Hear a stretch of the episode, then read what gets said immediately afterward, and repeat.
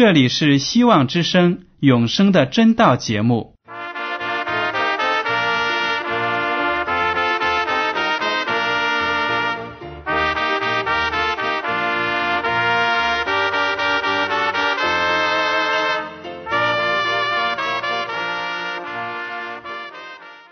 亲爱的听众朋友们，你们好，我是艾德，很高兴今天能和你们在永生的真道这个栏目中见面。耶稣说：“听上帝的话语，并且遵守的人是最有福气的。”所以，艾德现在能够通过电波和你们分享上帝的教导，感到十分快乐。我也希望众位弟兄姐妹。还有那些正在寻求真道的朋友们，也能够珍惜这段时光。大家不妨在手边准备好纸和笔，将今天讲到的要点和经文章节做些记录，以便过后自己再亲自查考圣经。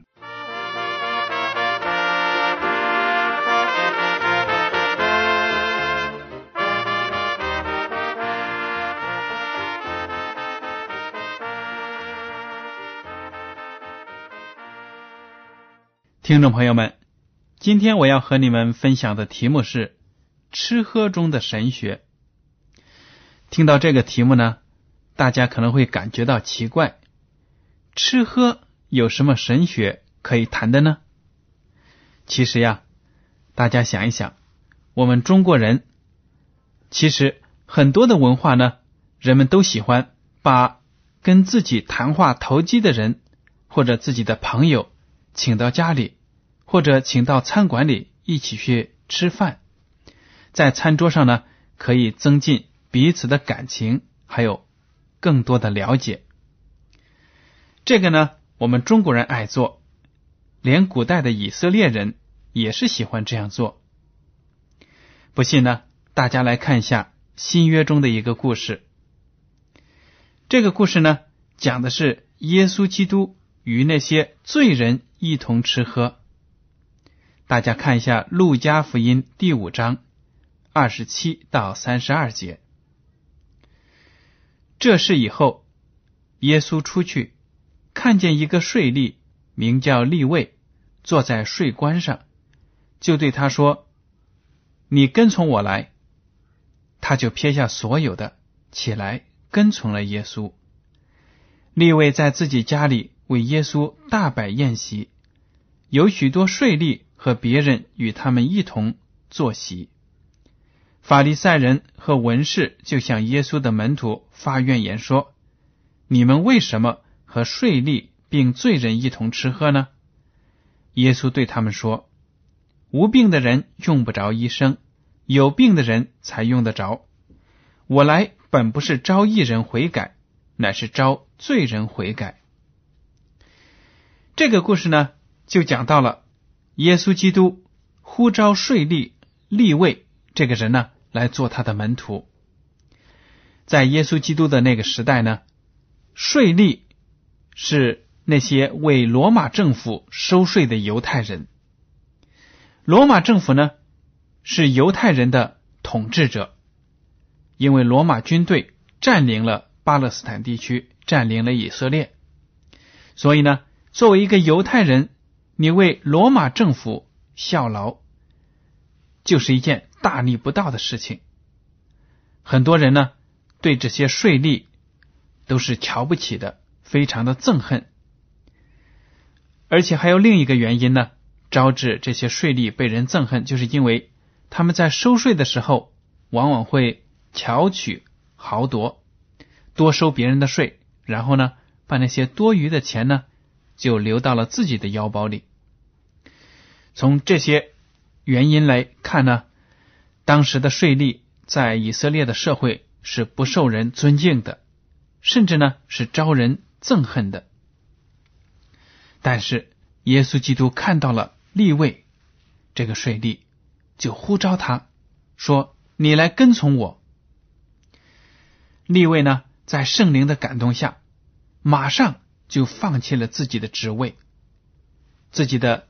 税务工作呢不做了，他要跟着耶稣基督，听耶稣基督的道，要跟着他去传福音，所以呢，等于是抛弃了一切，要离开人，离开自己的亲人，离开家人，离开自己的家乡呢，跟着耶稣四处去传扬福音。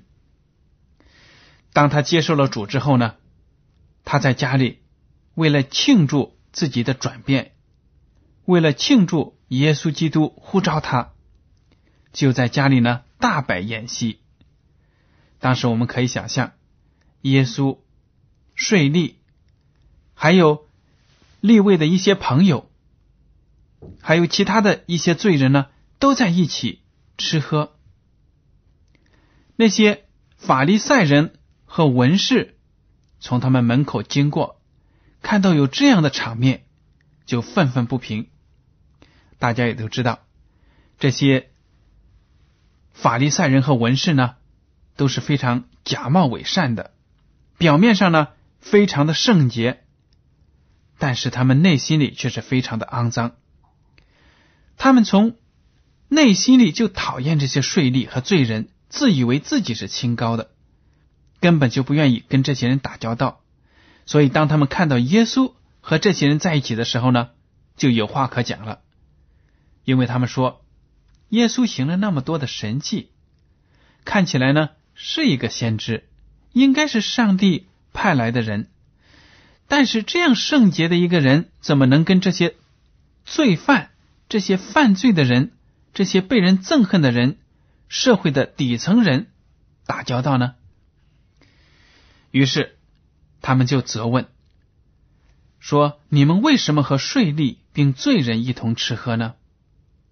这个问题呢，就反映出他们对耶稣基督的不尊重、不相信。你如果真是上帝派来的一个先知，那么难道你不知道这些人是罪人吗？你怎么能够跟这些人在一起打交道呢？耶稣基督怎么回答他们呢？经文上说。耶稣就对这些人说了：“无病的人用不着医生，有病的人才用得着。我来本不是招义人悔改，乃是招罪人悔改。”耶稣说：“我来呢，就是要与这些罪人打交道。正因为他们有罪，所以呢，他们才需要我。我是他们的救主。而那些法利赛人、文士，还有其他的官长，如果自以为义，自己觉得自己是一个非常圣洁的、清高的，不需要耶稣做他的救主，那么他们就跟耶稣无份了。从这点呢，这个故事我们也看得到，耶稣基督是很愿意跟人打交道的。如果有人愿意邀请耶稣和他的门徒们到自己家里去安歇、休息一下、吃点饭。耶稣是很愿意进到那个家庭，然后把天国的道理在那里传扬的。所以呢，立位得到了耶稣的呼召之后呢，心情是无比的激动，无比的兴奋。他虽然被别人瞧不起，但是因为被上帝的先知、被弥赛亚耶稣基督呼召，这是何等的荣耀！所以呢。他就在家里大摆宴席，庆祝他自己的改变，还有呢，欢迎耶稣基督。好了，大家从中可以看到呢，耶稣基督在这些重大的场合、吃喝的时候、宴席的时候、欢乐的时候呢，也可以把天国的福音传讲出去，而且呢，与很多的人打交道。好了，接下来我们要看今天的主题：吃喝中的神学。大家不知道有没有读旧约的圣经的时候，看到以色列人有一个逾越节。这个逾越节呢，就是上帝让以色列这个民族在特定的日子呢举行特定的宗教仪式，而且这个仪式呢牵涉到吃东西。好，如果您不熟悉的话，我们再来看一下《出埃及记》第十二章一到十一节。耶和华在埃及地小谕摩西、亚伦说：“你们要以本月为正月，为一年之首。你们吩咐以色列全会众说：本月初十日，个人要按着富家取羊羔，一家一只。若是一家的人太少，吃不了一只羊羔，本人就要和他隔壁的邻舍共取一只。你们预备羊羔，要按着人数和饭量计算，要无残疾一岁的公羊羔。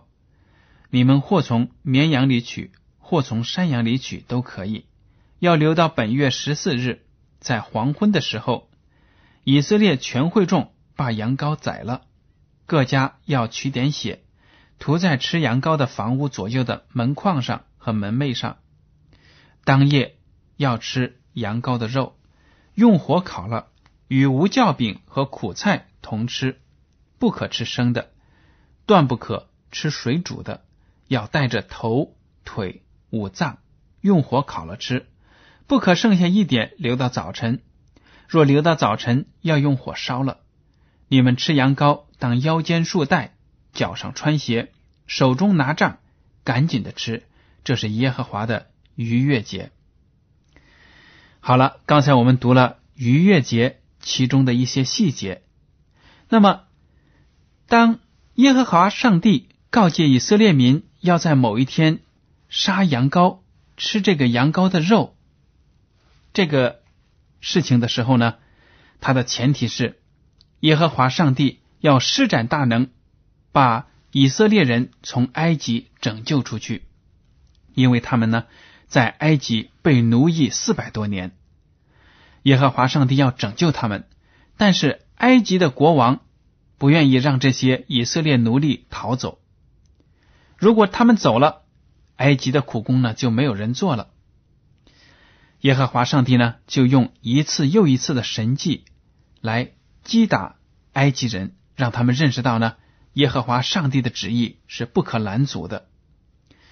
最后这一次呢，上帝要击杀埃及人的头生男子，这样呢，就让他知道上帝是认真的，要让以色列人离开埃及地，得到自由。为了保证以色列人的头生男子不会被击杀。耶和华上帝呢，就命令他们在那个月的十四日杀羊，而且要吃羊羔，又把羊羔的血呢涂在门外的门框上和门楣上。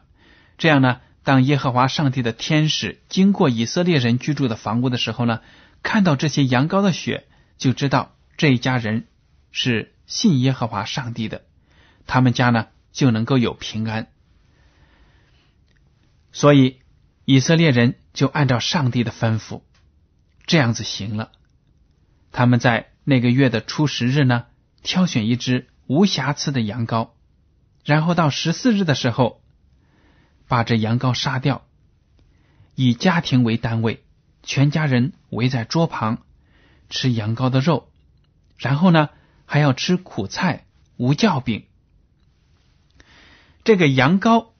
无瑕疵的羊羔，还有苦菜和酵饼，都是有象征意义的。特别是这个羊羔呢，就象征着耶稣基督将来呢来到这个世界上，为我们所有的罪人献出自己的身体，献出自己的生命，流出自己的鲜血。所以这个意义呢是非常的重大的。逾越节对以色列这个民族来说呢，也是。意义深远的，而且耶和华上帝这样告诫他们。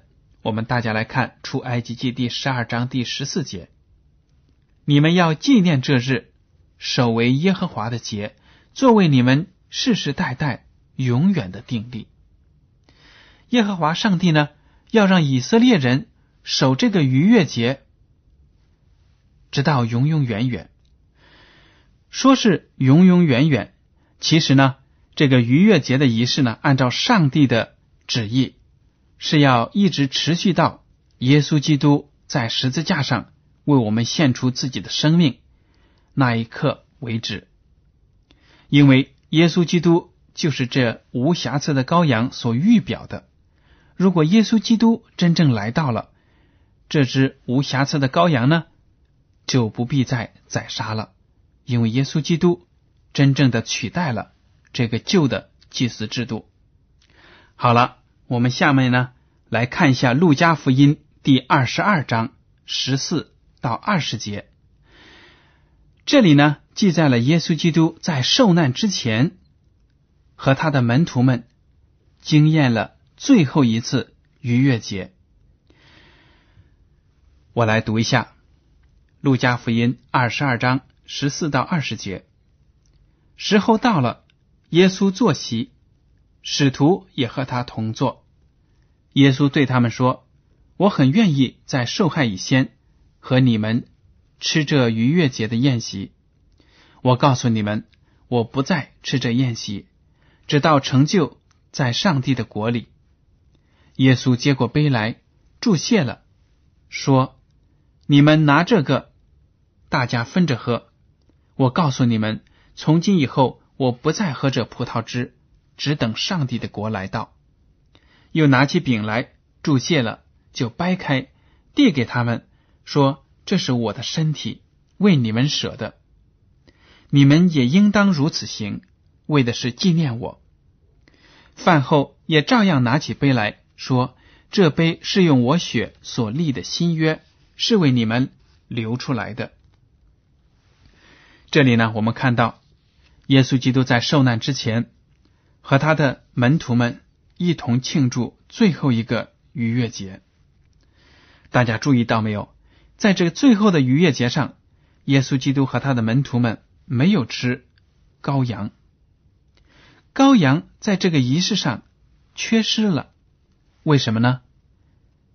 对了，因为耶稣基督本身就是这无瑕疵的羔羊，他将要在十字架上。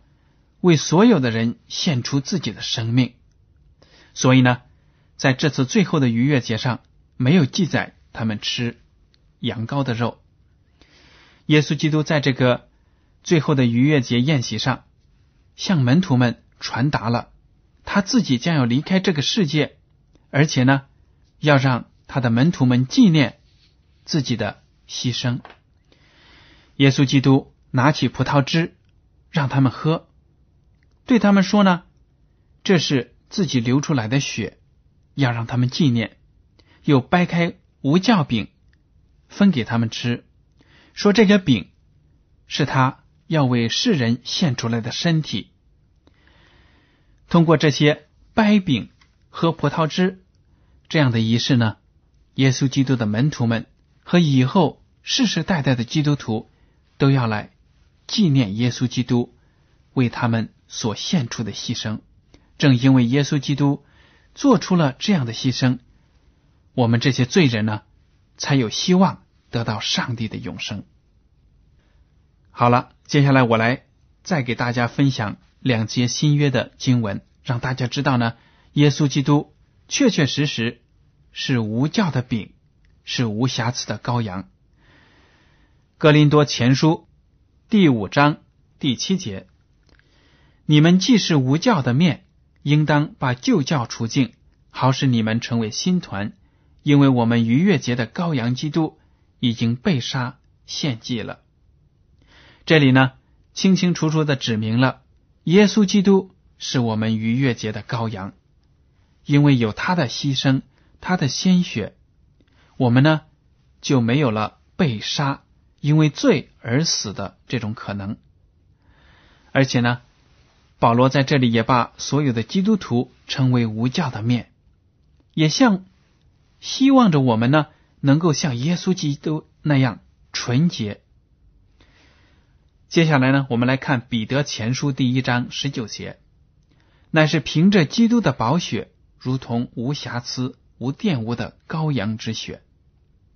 这里也讲明，古代的以色列的旧约的祭祀制度呢。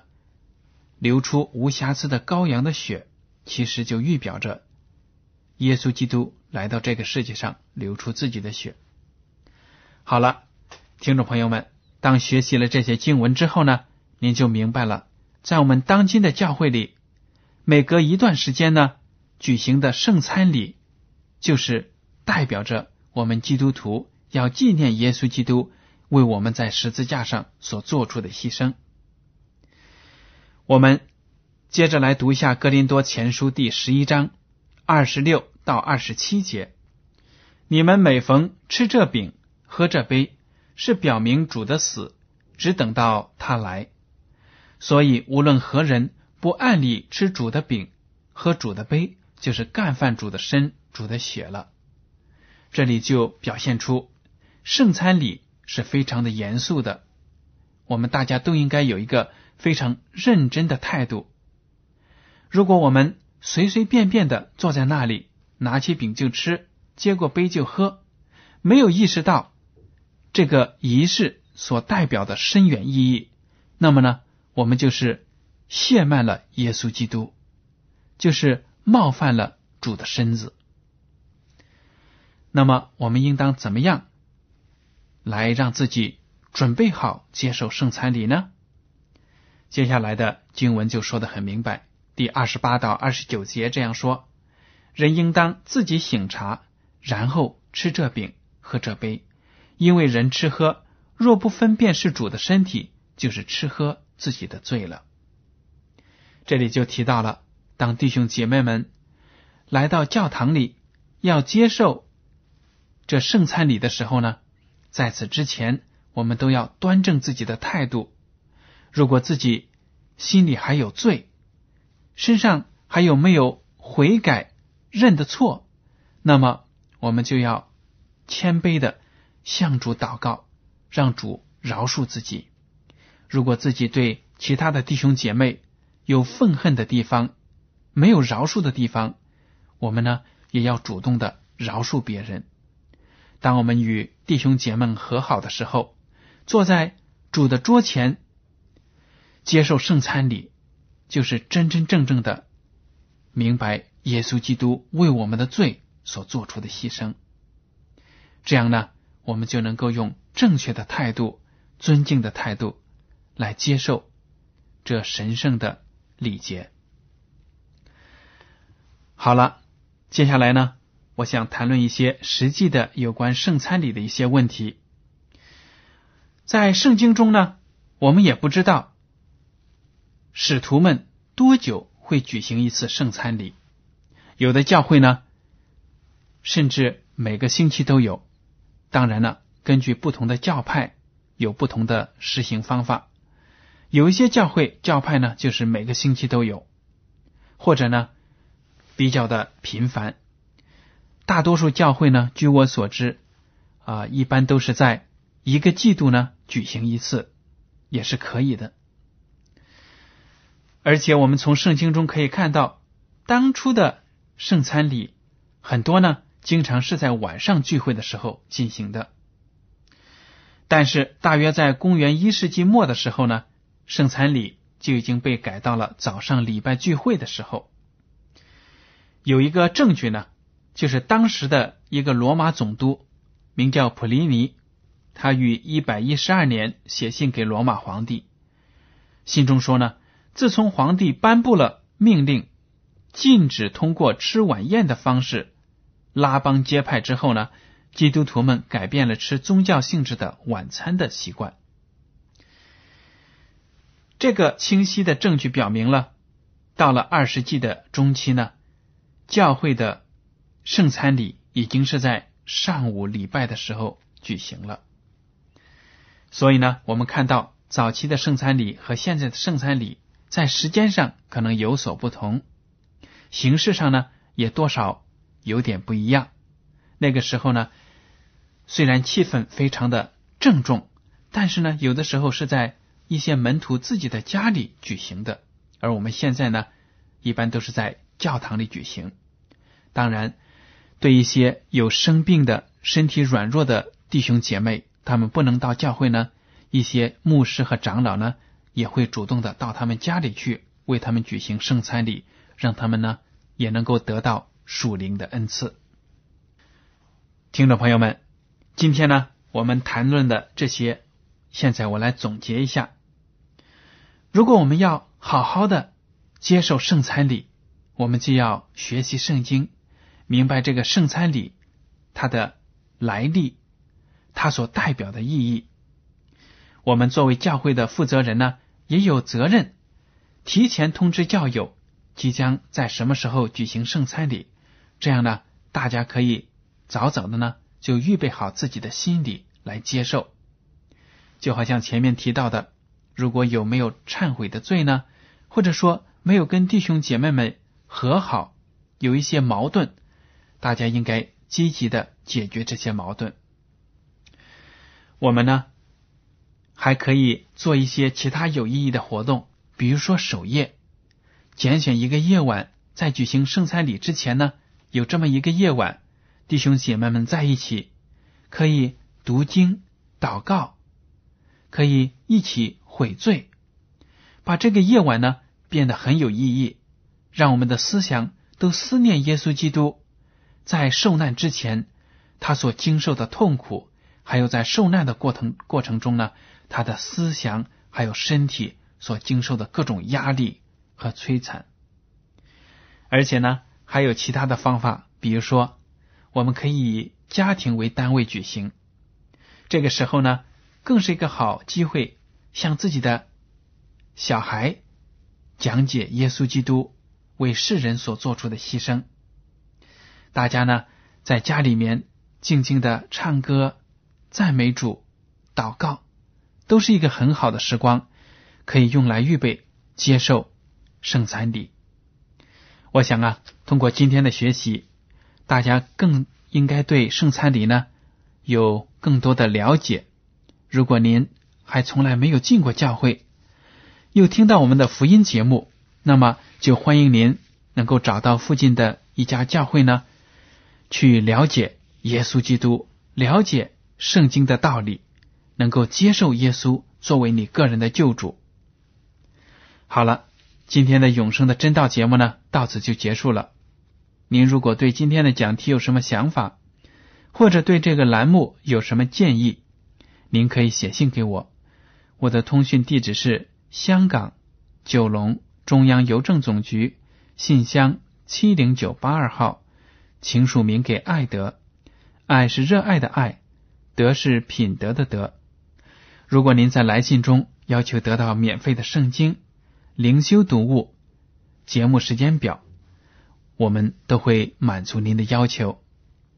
还有一点呢，就是艾德提醒您，请用正楷字体书写您的名字和地址。好了，感谢您今天的收听，愿上帝赐福你们，我们下次再见。